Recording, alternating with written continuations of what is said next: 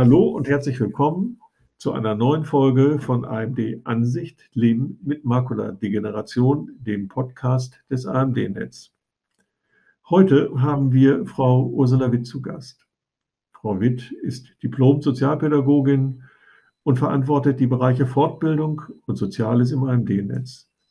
Sie organisiert Projekte wie die Patientenhotline, schult Mitarbeiter augenärztlicher Praxen und Kliniken und bringt Verbundprojekte voran. Ihre Kenntnisse zum Thema Sehbehinderung im Alltag hat sie in der Beratungsstelle für Sehbehinderte der Akademie des Sehens e.V. in Münster erworben, die sie aufgebaut und auch lange Jahre geleitet hat. Seit mittlerweile mehr als 20 Jahren setzt sie sich nun für sehbehinderte Menschen ein, damit diese selbstständig ihren Alltag bewältigen und die ihnen zustehenden rechtlichen Ansprüche geltend machen können. Ich wünsche dir jetzt ganz viel Spaß beim Zuhören. Vielen Dank, dass ich hier so nett angekündigt wurde und dass ich da mitmachen darf. Ich bin äh, von der Ausbildung Sozialpädagogin und ich bin selber nicht von einer Seheinschränkung betroffen. Das finde ich immer wichtig, so als Beraterin nochmal zu sagen.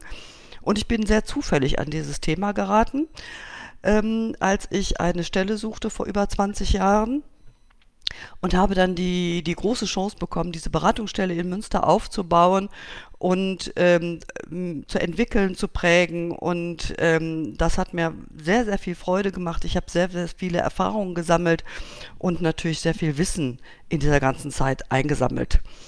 Und mache es nach wie vor auch gern. Ich berate nach wie vor sehr gerne. Mhm. Dazu braucht man ein Netzwerk, über das Sie natürlich nach 20 Jahren verfügen. Aber mögen Sie dazu auch noch kurz was sagen?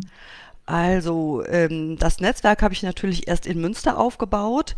Äh, wir haben sehr früh schon angefangen, über die Behindertenkoordinatorin der Stadt Münster mit allen Vereinen, die sich in Münster um sehr eingeschränkte Menschen kümmern, zusammenzuarbeiten und gemeinsam Öffentlichkeitsarbeit zu machen. Das war so das eine, dieses Netzwerk der, der Selbsthilfe, der Beratung, derjenigen, die sich kümmern um sehbehinderte Menschen. Aber natürlich lernt man im Laufe der Jahre auch ganz viele Augenärzte kennen. Ich habe mich bei allen Augenärzten vorgestellt, äh, die Augenoptiker, die beschäftigt sind, ähm, aber auch Institutionen, Einrichtungen, ähm, man muss ja immer auch wieder nachfragen für spezielle Fragen und lernt dann aus den verschiedensten sozialen Bereichen Menschen kennen, äh, die einem weiterhelfen, ähm, auch wenn es randständige Themen der, äh, zum Thema Sehbehinderung sind. Das war so in Münster und das war natürlich eine gute Vorbereitung, als ich dann zum AMD-Netz gekommen bin habe ich deutschlandweit nochmal so Berater vor allen Dingen kennengelernt, äh, Institutionen, die sich mit Beratung auseinandersetzen, Augenarztpraxen. Ähm, das äh, Netzwerk ist nochmal weitergegangen. Man muss natürlich sagen, sie, das Netzwerk für seheingeschränkte Menschen ist gar nicht so ganz riesig. Also die Berater oder die Beratungslandschaft ist relativ überschaubar, mhm. so dass man da wirklich auch einen ganz guten Kontakt bekommen kann. Also ich kann ja auch nur bestätigen, so haben wir uns auch mal kennengelernt. Ich kam ja aus dem Bereich der beruflichen Rehabilitation von Menschen mit einer Sehbehinderung oder Blindheit. Und äh, ja, fand das natürlich toll, dass es in Münster diese Akademie des Sehens schon gab. Ganz toll. Aber vielleicht steigen wir jetzt mal so ein bisschen in unser Thema ein, nämlich wie sieht denn eigentlich so eine Beratung für sehbehinderte Menschen aus? Was muss man sich darunter vorstellen? Man muss sich vorstellen, sie sieht immer anders aus. Jedes Gespräch ist anders. Und zwar ist einfach Sehbehinderung sehr individuell. Sie wird sehr individuell wahrgenommen. Die Lebensumstände sind individuell, ähm, die Prioritäten sind individuell, die Herangehensweise an diese ganzen Themen, die sich aus einer Seheinschränkung ergeben, sind individuell. Von daher ist also jedes Gespräch anders es verläuft natürlich anhand bestimmter Fragestellungen oder wir bringen als Berater natürlich immer bestimmte Fragen, Fragestellungen rein. Aber ähm, man kann nicht sagen, dass es ein bestimmtes Schema gibt, nachdem diese Beratung so abläuft. Woran liegt das? Also haben Sie da eine Erklärung dafür? Ja, also die der Umgang ist einfach sehr unterschiedlich. Es gibt Patienten, die haben die gleiche Erkrankung, die haben die gleiche Sehfähigkeit und haben trotzdem sehr unterschiedliche Fragen, aber gehen auch unterschiedlich damit um. Wenn ich also zum Beispiel zwei Leute habe ich vor Augen, beide haben eine Makuladegeneration, beide 10% Sehfähigkeit auf dem besseren Auge. Und die eine sagt, ich kann gar nichts mehr, ich kann gar nichts mehr sehen, ich bin blind, ich fühle mich ganz eingeschränkt, geht nichts mehr, ich komme damit überhaupt nicht zurecht. Und der andere sagt, oh, ich habe noch 10%, das geht aber noch wunderbar, ich komme in meiner Lupe noch soeben zurecht, wenn das so bleibt, bin ich gut zufrieden, da kommt bin ich im Alltag selbstständig und komme weiter zurecht. Mhm. Und so ist diese Spannbreite einfach da. Das heißt, Sie müssen sich sehr individuell auf die Menschen einstellen, die zu Ihnen kommen. Ich vermute mal, dass die auch nicht immer alleine kommen, sondern manchmal Partner mitbringen, Eltern mitbringen, äh, Kinder dabei sind, je nachdem. Nicht? Vom Alter hängt es ja wahrscheinlich auch ab. Aber wann, wie kann ich entscheiden als selbst Betroffener oder als Angehöriger, wann ich eigentlich so eine Beratung benötige? Eine Beratung macht immer dann Sinn, wenn man im Alltag Einschränkungen merkt. Also die vor allen Dingen, die über das Lesen hinausgehen. Hm. In der Regel beginnt ja so eine Seheinschränkung, dass ich nicht mehr so ganz gut lesen kann. Da kriege ich dann die ersten Hilfsmittel vom Optiker. Die Lupe hat fast jeder in der Schublade, die auch vielleicht erstmal funktioniert. Da ist vielleicht noch keine Beratung notwendig. Aber wenn es außerhalb des Lesen Probleme bereitet, also wenn ich feststelle, die Kaffeemaschine lässt sich nicht mehr so gut bedienen oder ich sehe die Anzeige an der Buslinie nicht mehr so gut oder ähm, irgendetwas, was mich im Alltag stört, dann ist auf jeden jeden Fall eine Beratung sinnvoll. Es ist aber auch dann sinnvoll, wenn einem diese Seheinschränkung so Sorgen und Ängste macht. Ne? Wenn man das Gefühl hat, oh, ich weiß nicht, was auf mich zukommt und ich stelle mir das ganz schrecklich vor, was dann auf mich zukommen könnte mit einer Seheinschränkung. Und wenn mich das belastet, auch dann macht es sinnvoll, da schon mal drüber zu reden und sich mhm. anzuhören, was gibt es, womit ähm, kann ich meinen Alltag gestalten was können mir solche Leute, die sich damit befasst haben, die das womöglich auch selber erlebt haben, schon mal dazu sagen?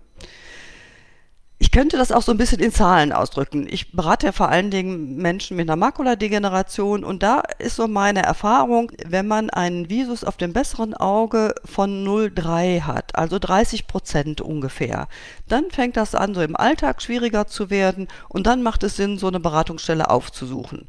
Grundsätzlich kann ich auch immer sagen, lieber früher als zu spät. Weil es gibt so einige Sachen, die können im Alltag wirklich gut helfen und die, die sind ganz spannend und interessant und sind auch gar nicht, da ist es oft so, so ein gewusst wie. Es ist kein Hilfsmittel, das man einsetzen muss, sondern eher so ein gewusst wie. Und wenn man das frühzeitig einsetzt, dann profitiert man da einfach von.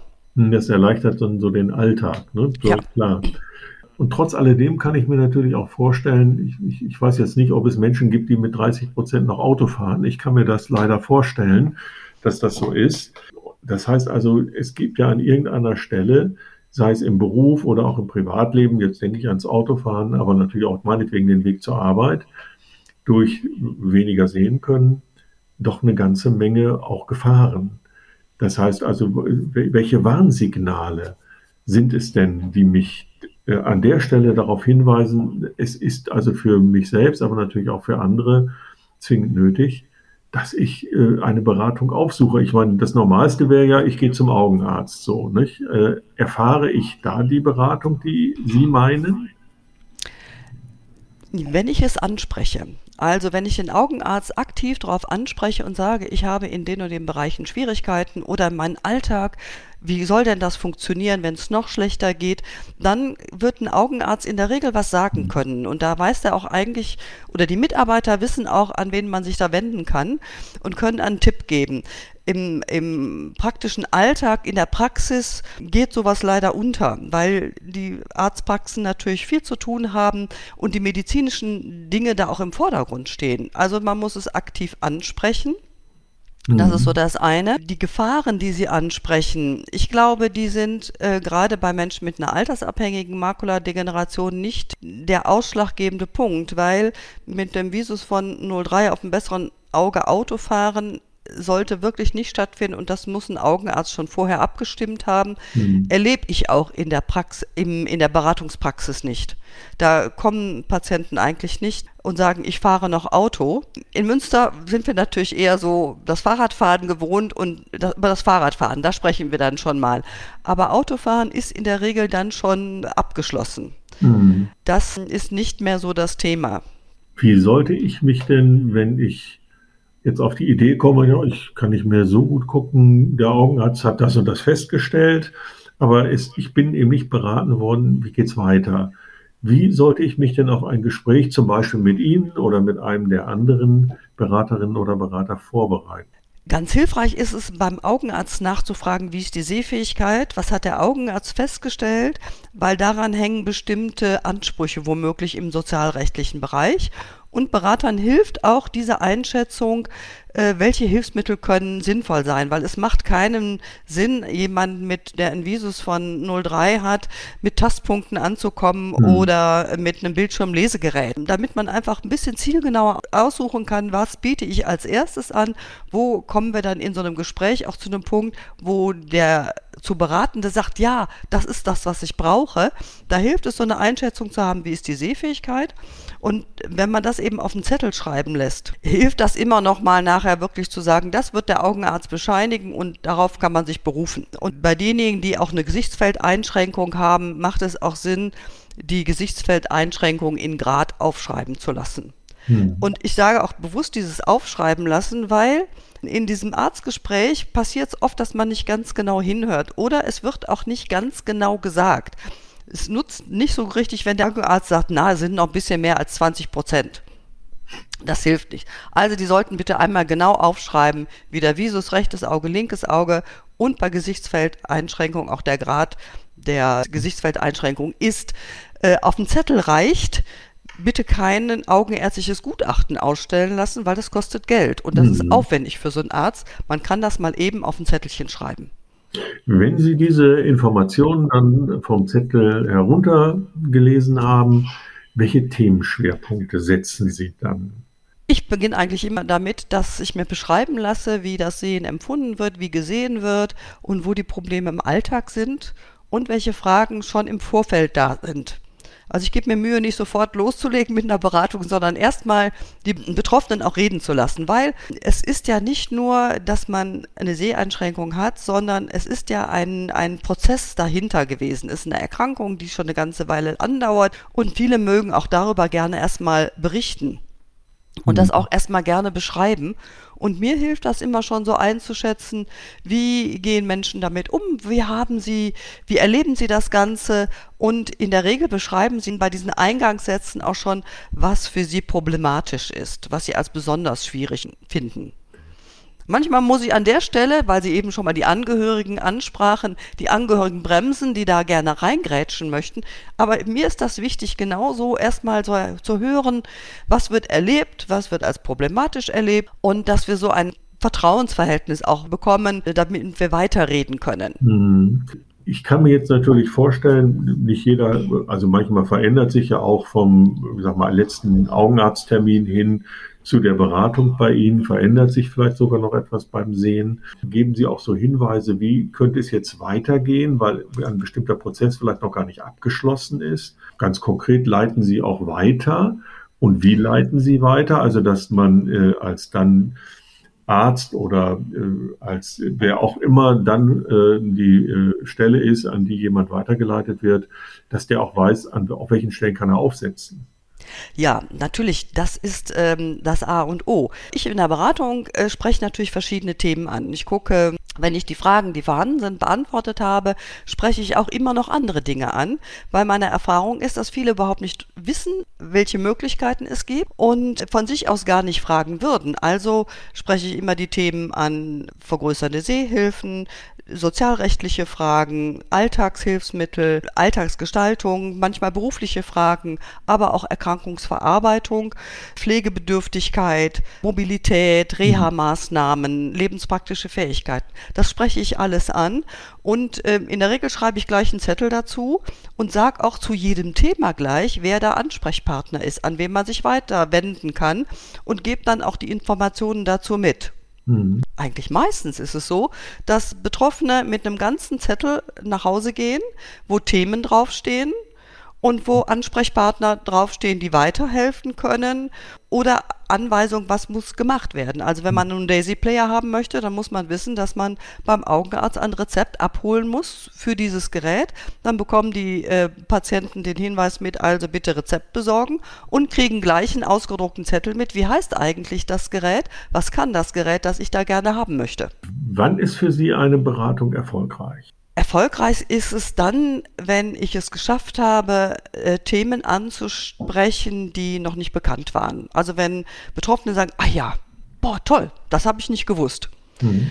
Das ist für mich der erste Erfolg. Also wenn ich so mit so einem Zettel nach, äh, rausgehe und die sagen, ja, da habe ich jetzt was erfahren, was ich vorher nicht wusste, was mein Leben aber bereichern wird. Das ist das eine, wo ich sage, das ist erfolgreich. Und erfolgreich ist es dann, wenn Betroffene sich zurückmelden, in welchem Zeitrahmen auch immer, und sagen, wir haben schon mal drüber gesprochen und das und das habe ich umgesetzt und das hat mir sehr geholfen. Ich mache das ja schon lange und wir haben dann irgendwann mal Veranstaltungen gemacht, so eine Hilfsmittelausstellung, haben alle eingeladen, die wir beraten haben und dann kamen also Leute, die ich auch zwei, drei Jahre nicht gesehen hatten und mal, ach Frau Witt, schön Sie zu treffen. Sie haben mir vor zwei Jahren gesagt, ich soll mal das und das machen und das habe ich jetzt gemacht und das ist ja wunderbar, dass ich das jetzt weiß und das hat mir sehr gut weitergeholfen. Also auch diese Erfolgsberichte von dem, was in den Alltag dann tatsächlich integriert worden ist. Das ist natürlich wirklich schön zu hören. Und da ich das ja jetzt über Jahre schon mache und oder über Jahre gemacht habe, sehr intensiv gemacht habe, war ich manchmal überrascht, wie lange Gespräche zurücklagen. Also, dass durchaus nach vier, fünf Jahren sich Leute nochmal gemeldet haben und haben gesagt, wissen Sie, Frau Witt, wir haben da mal Gespräch gehabt und da habe ich einiges umgesetzt, aber manches war für mich noch nicht so wichtig. Aber jetzt, jetzt möchte ich noch mal wissen, was haben Sie damals mit dem und dem Thema gemeint? Und das finde ich auch total spannend und ist das, das ist natürlich auch für uns so ein Erfolg, ähm, dass die Beratung wirklich ähm, angekommen ist. das hört sich wirklich ja, nachvollziehbar an, finde ich. Gibt es für Sie im Rahmen der Beratung einen Unterschied zwischen den Menschen, die zu Ihnen kommen äh, zur Akademie des Sehens oder diejenigen, die Sie konkret mit einer AMD aufsuchen? Auch in die Akademie des Sehens, in die Beratungsstelle kommen äh, in der Regel mehr AMD-Patienten. Äh, da kommen eben aber auch andere hin. Wir arbeiten auch mit Poritina zusammen, mit der Patientensprechstunde von Poritina. Auch da haben wir natürlich die Patienten mit degenerativen Augenerkrankungen. Es ist ein absoluter Unterschied, ob man Senioren berät, die im Seniorenalter von der Seheinschränkung betroffen werden, die sich sehr langsam häufig entwickelt also in, mittlerweile immer eigentlich langsam entwickelt. Und berufstätigen Menschen, die im berufstätigen Alter eben von dieser Seheinschränkung betroffen werden, wo nochmal ein, ein viel größere Anzahl an Fragen auftaucht, wie das berufliche Weitergehen betreffen, die die familiäre Situation betreffen, die die Mobilität viel stärker betreffen, als das bei Senioren der Fall ist. Das sind schon mal sehr große Unterschiede. Mhm. Empfinde ich so. Und auch nochmal andere Herausforderungen. Ich finde immer bei den Berufstätigen, bei den jüngeren äh, Betroffenen, da ist so die Weiterleitung nochmal so viel wichtiger. Ähm, da ist mir auch immer unglaublich wichtig, dass die an die Selbsthilfe sich weiterhin wenden, weil ich als Beraterin, die nicht selber betroffen bin, kann da an bestimmten Punkten nicht weiterhelfen. Ich bin nicht selber betroffen. Ich weiß nicht, wie man damit lebt mit einer Erkrankung. Das weiß ich nur theoretisch und ich kann in vielen Dingen auch Sachen gut erklären. Aber ähm, dieses, dieser Austausch mit anderen Betroffenen, den kann einfach nur die Selbsthilfe bieten und das ist mir immer sehr wichtig, das auch nochmal sehr zu betonen und da weiterzuleiten und auch Kontakte herzustellen. Manchmal machen wir es da auch so, dass wir einfach schnell eine Zoom-Konferenz einrichten und dass ich Betroffene von Poritina dazu hole, dass wir es zu dritt machen. Das haben wir auch festgestellt in Corona-Zeiten, dass das gut funktioniert und dass das eine gute Möglichkeit ist, so etwas einzurichten und anzubieten. Ich erlebe aber auch, dass solche Betroffenen häufig nur kommen und sagen, hm, ich will aber erstmal nur wissen, um welche Themen es geht die auch dann eigentlich ganz froh sind, wenn ich sage, das, das, das und das können sie alles machen. Das sind so die Themen, um die sie sich kümmern könnten. Und dass die auch mit diesen Themen erstmal nach Hause gehen und ich dann so in den Kontakt mit den Beratern von Poritina oder vom Blinden- und Sehbehindertenvereinen höre, dass es oft lange dauert, bis sie tatsächlich dort auch aufschlagen. Mhm. mhm. Weil das schon auch nochmal eine Hürde zu sein scheint. Andere Betroffene zu hören, die das alles mitgemacht haben und die vielleicht auch schon weiter sind in dieser Erkrankung, die also weitere Einschränkungen haben. Da kann ich aber nur spekulieren, warum das so ist. Ja, wenn sie fortschreitet, die Erkrankung, wenn ja. es äh, wahrscheinlich ist, dann ist es wahrscheinlich nicht so einfach, sich dann damit auseinanderzusetzen. Ne? Gibt es denn eigentlich während der Beratung irgendwelche spezifischen Hindernisse? wo Sie sagen können, ja, da müssen Sie über so eine Hürde weg? Ja, da gibt es mehrere Hindernisse. Manchmal sind die Angehörigen die Hindernisse. Also das, was ich schon mal erlebe, dass die Angehörigen für die Betroffenen sagen, ah nein, das braucht meine Mutter nicht, so mit so einem Telefon kommt die nicht zurecht. Also Hörbücherei kommt für die gar nicht in Frage, das geht gar nicht. Dann denke ich immer, oh, was wisst ihr, was passiert oder nicht passiert? Da muss ich manchmal schon auch etwas äh, bremsen und sagen, Moment, ich stelle es aber trotzdem vor und wir überlegen nochmal, was kann sein. Dann ist ein Hindernis häufig so Technik. Technik, dass ich dann erfahre, ah nee, das traue ich mir gar nicht zu. Wo ich immer denke, nein, wenn man es nicht ausprobiert hat, dann äh, weiß man doch gar nicht, was ich mir zutrauen kann. Und die Technik ist erheblich einfacher geworden. Man kann die Bedienung eines Tablets nicht mit der Bedienung eines Computers von vor 20 Jahren vergleichen. Das sind zwei verschiedene Paar Schuhe. Mhm. Das Tablet, dem kann ich sagen, was es tun soll aber das konnte ich einem Computer vor 20 Jahren eben nicht sagen. Und da gibt es mittlerweile so viele tolle Sachen und wenn es so ein ganz bisschen Technikoffenheit gibt, dann ist eben auch ganz viel ganz schnell möglich. Mhm. Und da erlebe ich eben auch, dass Frauen vor allen Dingen häufig sehr interessiert sind, weil die von der Technik manchmal so abgeschnitten waren dass eher die Männer das Smartphone bedient haben und dass die aber sagen, nee, ich will das auch haben, ich will das auch machen und ich, wenn mir das doch so viel hilft, dann möchte ich das auch endlich haben. Und auch sehr offen sind. Frau Witt, das muss nicht die Frau sein, das sind auch manchmal die Kinder, die einem das Smartphone aus der Hand genommen haben. Ja, ja, das stimmt natürlich. Die Bedienung oder die Fernbedienung oder irgend so etwas und dann wundert man sich plötzlich, die nächste Generation stellt einen dann auch, auch wenn man es gut erkennen kann, vor, vor Hürden. Aber äh, dem muss man eben damit muss man sich auseinandersetzen. Ne? Ja, genau. Aber das habe ich auch nicht selber erlebt. Ne? Mein Sohn konnte auch schnell die, die, Finger auf die Tastatur legen und sagt, ist doch ganz einfach. Ja. Deswegen konnte ich das noch lange nicht. Aber ähm, auch da bieten wir natürlich so Zugang an. Wir zeigen, wie das funktioniert. Und das ist eben das, was mir in der Beratung auch unheimlich wichtig ist, zu zeigen. Wir haben einen ganzen Schrank voller Hilfsmittel. Wir haben ein Tablet da, wir haben ein Smartphone da. Wir zeigen mal eben, wie Siri funktioniert, wie man mit einem Vocal Phone telefonieren kann. Und meine Erfahrung ist, und das war die, eigentlich der, eine der allerersten Erfahrungen, wenn man das Hilfsmittel nicht in die Hand nehmen kann, dann macht es unglaublich Schwierigkeiten, sich vorzustellen, wie mir das hilft. Wenn ich aber mal eine Uhr mit Sprachausgabe ausprobiert habe, wo ich auf einen Knopf drücke und die sagt tatsächlich die Uhrzeit an und es stimmt auch noch, dann ist das eine ganz andere Erfahrung und ein ganz anderer Zugang zu Hilfsmitteln. Ja, das ist wirklich erstaunlich, wie einfach manches manchmal geht wenn man eben entsprechend sich ja damit auseinandergesetzt hat. Ne? Klar. Mhm. Können Sie sich denn eigentlich an eine Beratung erinnern, eine besondere Erfolgsgeschichte oder irgendetwas ganz Besonderes aus Ihrer Praxis heraus? Eine Situation habe ich, da habe ich, kam ein Ehepaar, der Herr war betroffen, die Ehefrau hat ihn begleitet und ich hatte das Gefühl, ich rede hier wie vor einer Wand. Der hat überhaupt auf keine Fragen reagiert, so. Der hat sich kaum an einem Gespräch beteiligt. Alles, was ich so erzählt habe, hm, da hatte ich immer das Gefühl, es ist alles nicht das Richtige. Ich war sehr unsicher nach diesem Gespräch und habe gedacht, hm, das ist jetzt nicht so gut gelaufen und habe eigentlich mehr mit der Ehefrau äh, gesprochen. Und dieser Herr kam nach zwei Jahren, äh, nein, ich muss dann dazu sagen, er ging an, am Arm seiner Ehefrau raus aus der Beratung und ich habe gedacht, gut, Rosa, das hast du nicht so klasse hingekriegt.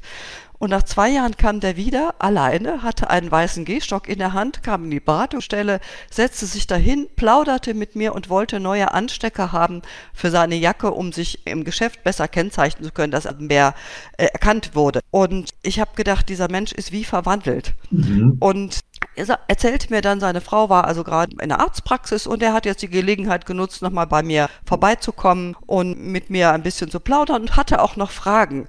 Das habe ich als wirklich Erfolgserlebnis empfunden, weil da tatsächlich etwas umgesetzt worden ist und ich etwas anstoßen konnte, was nachher wirklich für den Alltag eine große Bereicherung war. Und das ist so eine Situation, und ansonsten kann ich natürlich immer sagen, immer da, wo ich unsicher bin, ob es jetzt richtig ist, das anzusprechen und ich nachher erlebe, es war richtig und mir Betroffene und Angehörige dann doch berichten, das war gut, dass sie das nochmal angesprochen haben. Und das sind natürlich immer ein bisschen die, die schwierigen Sachen. Ne? Also ein Langstock oder ein weißer Gehstock anzusprechen, das ist immer eine Hürde. Es ist immer ein Hindernis.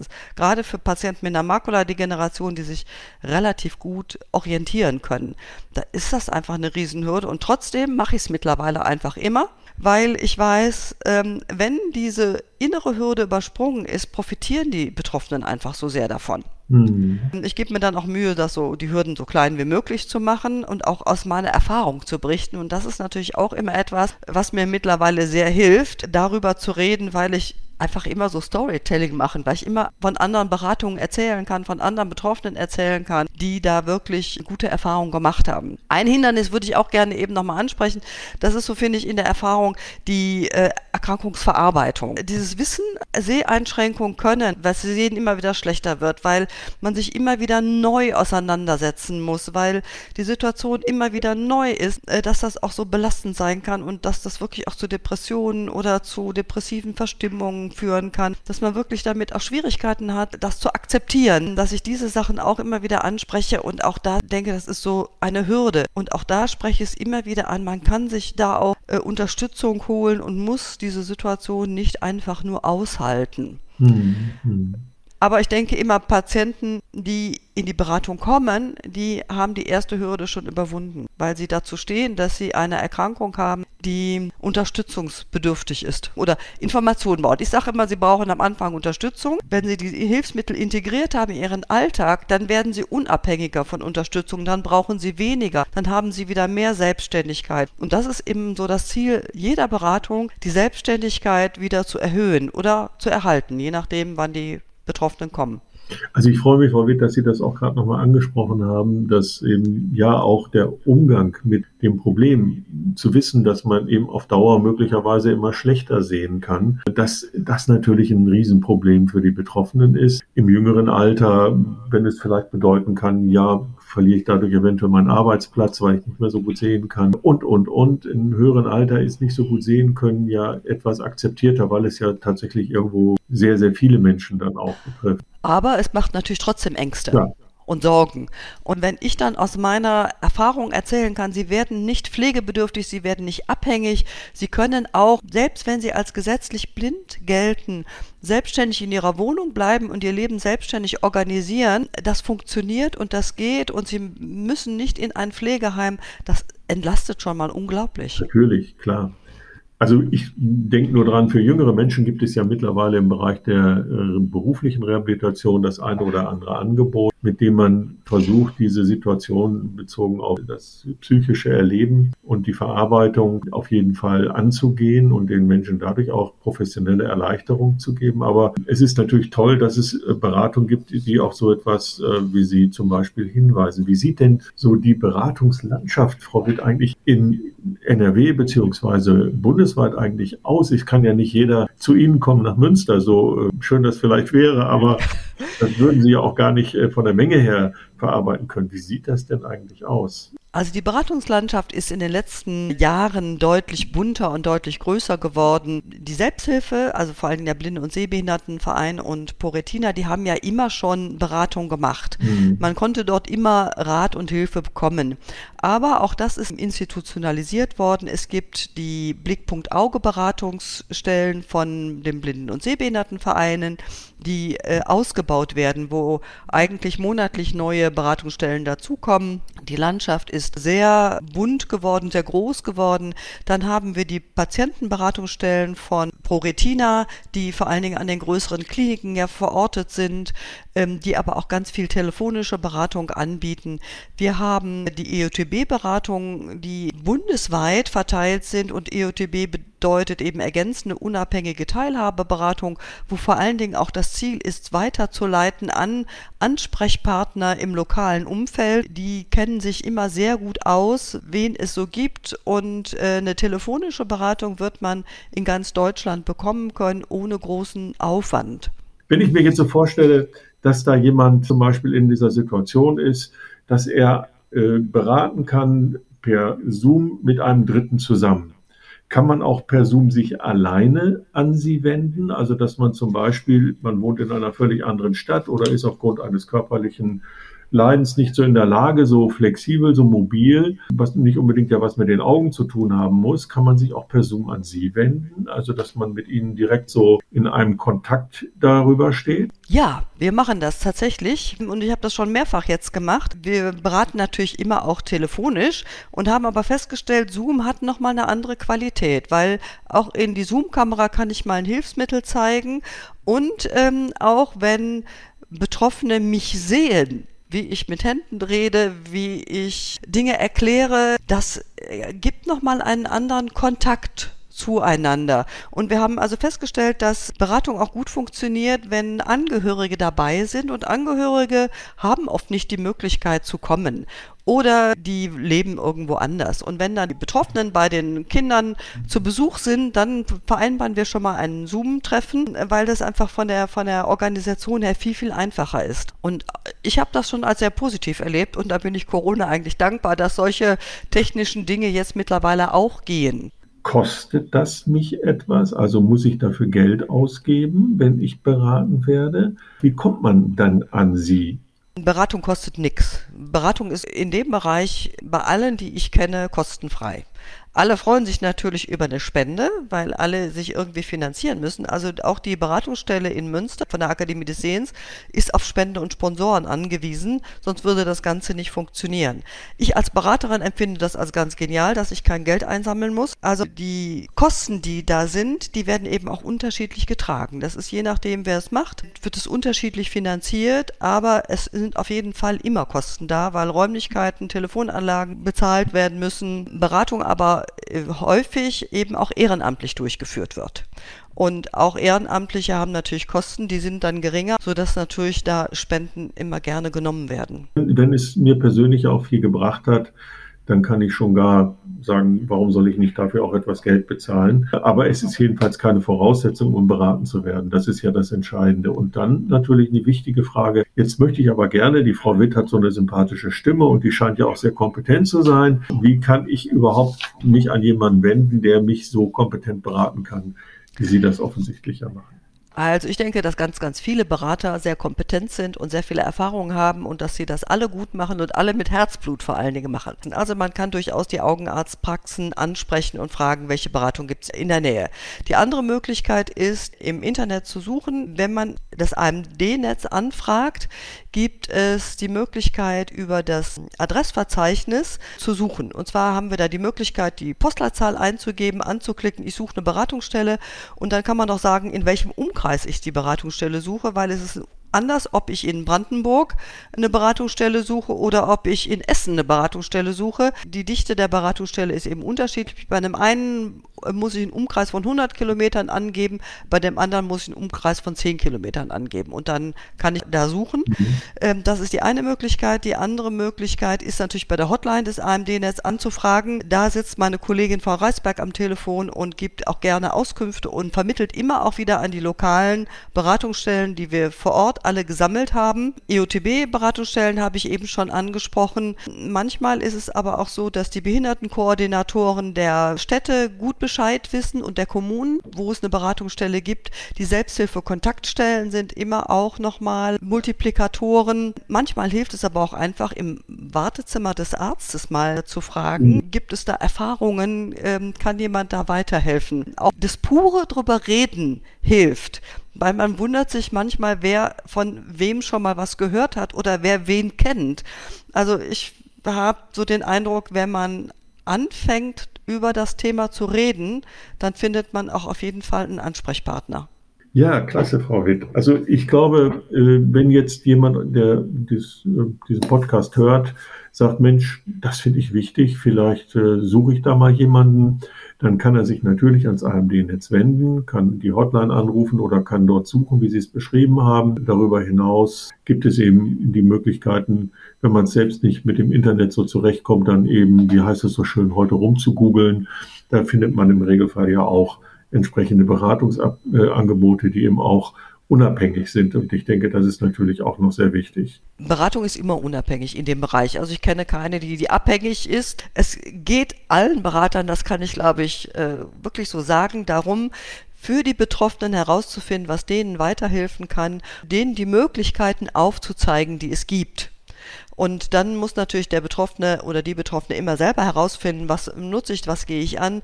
Aber ähm, es ist immer eine unabhängige Beratung, um den Betroffenen weiterzuhelfen. Ich finde, das ist ein ganz tolles Schlusswort, denn das ist ja wirklich das Wichtigste. Es geht um die Erhaltung der Selbstständigkeit. Alles Gute, herzlichen Dank, dass Sie zur Verfügung standen und jetzt wünsche ich Ihnen weiterhin erfolgreiche und gute Beratung. Vielen Dank auch für das Gespräch.